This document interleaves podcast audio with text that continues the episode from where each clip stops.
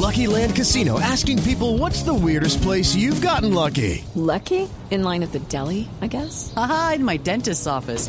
More than once, actually. Do I have to say? Yes, you do. In the car before my kids' PTA meeting. Really? Yes. Excuse me, what's the weirdest place you've gotten lucky? I never win and tell. Well, there you have it. You can get lucky anywhere playing at LuckyLandSlots.com. Play for free right now. Are you feeling lucky? No purchase necessary. Void where prohibited by law. 18 plus. Terms and conditions apply. See website for details.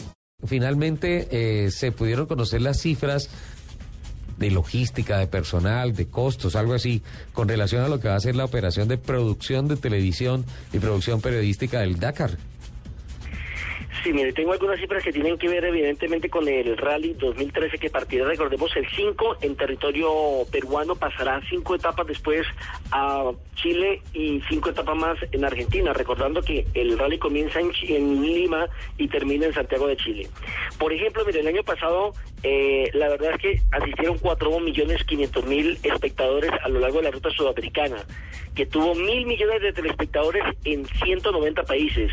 Este año 2013 ya se espera que por lo menos son 500 mil, es decir, que sean 500 mil o 5 millones mejor los eh, los eh, los aficionados que están en las rutas observando lo que es el rally tiene un récord de 459 escritos solamente en territorio peruano. Imagínense entonces la fiebre que ha despertado entre los incas la pasada por allí el Rally Dakar.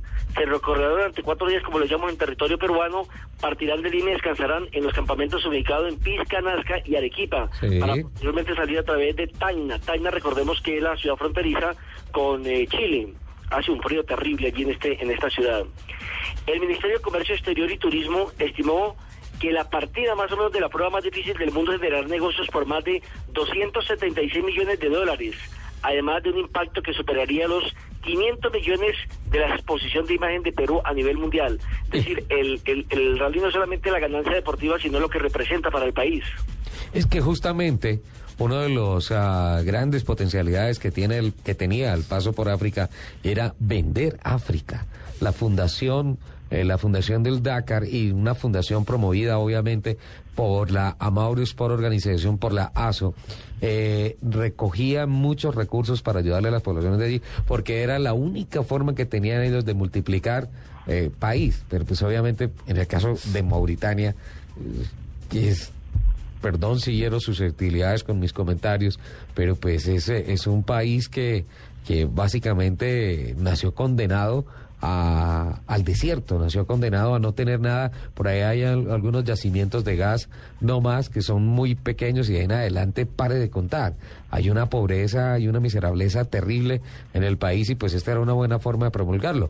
Ahora, países con tanta riqueza como los latinoamericanos, como Perú, como Argentina, como Chile, la potencialidad que van a conseguir a través de la imagen que brinda el Dakar, a través de más de mil millones de televidentes en el mundo. Eso es incuantificable en cuanto a Free Press, por hablar de términos técnicos de la penetración en medios de comunicación, Nelson. Sí, por otro lado también se estima que en turismo receptivo se obtendrán aproximadamente 400 millones de dólares que van directamente a las empresas peruanas vinculadas al sector de turismo, mientras que en turismo interno implicarían unos 200 millones de dólares. Estamos hablando de cifras astronómicas para este lado del continente. Sin embargo, la cifra podría ser mayor si estimamos ya la llegada este año de competidores que han logrado eh, llevar no solamente el carrito, sino que van con todas sus familias a pasar el fin de año en territorio peruano para irse adaptando ya a las condiciones climáticas para a partir del 5 ya tomar rumbo en el, en el Dakar. Mientras que la largada de la capital solo, mire, de Europa ya han arribado 700 vehículos distribuidos así, 109 motos en 55 rack, 12 cuadrimotos, 12, 278 autos y 255 camiones y camping. Eso sin contar las tripulaciones de la región, que como les dijimos eran 400 y pico ya los inscritos, de 26 equipos peruanos que participarán de la competencia.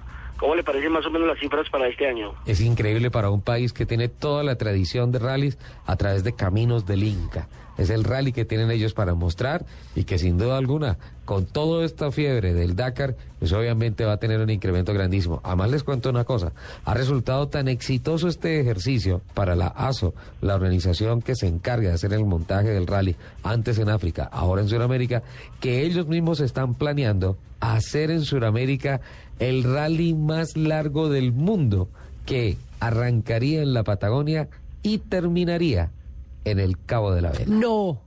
Es un proyecto, es un proyecto. Apenas, eso no se está haciendo oficial y que Pero sí. para que- allá vamos, Ricardo. Sí, que va a ser tal año y va a ser en tal época y todo eso, pero es un proyecto muy interesante.